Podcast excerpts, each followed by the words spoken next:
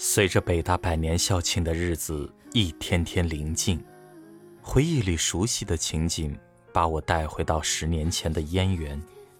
英语系八八级四幺零宿舍的几个女孩，作为八十年代最后一批学生，经历了许多的第一和最后，往往也是独一无二的历史变革。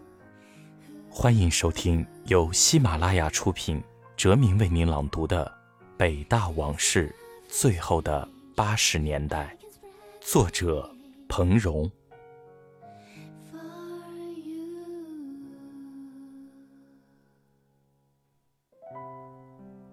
初入燕园，中。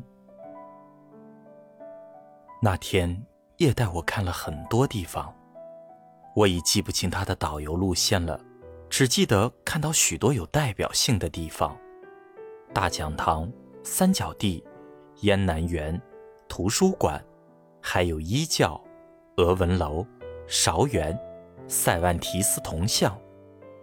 一路上，叶给我讲了许多故事。大部分是他三年北大生涯的结晶，但我当时对那园中的生活尚缺乏切身感受，听来觉得淡淡的，不久就忘了。不过有一个故事至今记忆犹新，那是我们走到中庭和蔡元培先生铜像前的时候，也眉飞色舞地讲起了中庭的故事。有一次，他们一行几人经过中庭时。发现那古老的大钟长出四条腿，一看就是两条男生腿，两条女生腿。其中一位大侠心有不平，猛然拾起一块石头向大钟抛去，大钟立刻轰鸣有声，震得四条腿仓皇而遁。他们哥几个一阵哄笑，颇觉怅然。我在嗔怪他们太不仁不义的同时，不禁对四条腿油然而生敬意。他们是怎么想出在这么个妙不可言的地方海誓山盟的呢？而后来，中庭成了我恋爱史上的里程碑，恐怕不能不说是与这个故事颇有渊源的。叶还告诉我，进了北大要好好的读书，读几本北大的书，比如《围城》《麦田守望者》。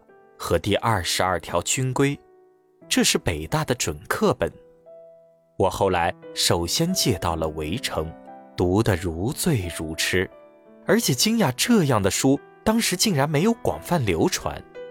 而几年后，当《围城》终于被搬上荧幕，一时间大红特紫时，北大人却早已冲出《围城》，另辟蹊径，去咀嚼生命中不能承受之轻。和百年孤独的味道了。北大的图书排行榜时时在更新，榜上有名的书籍一般至少要半年以后才会得到社会关注。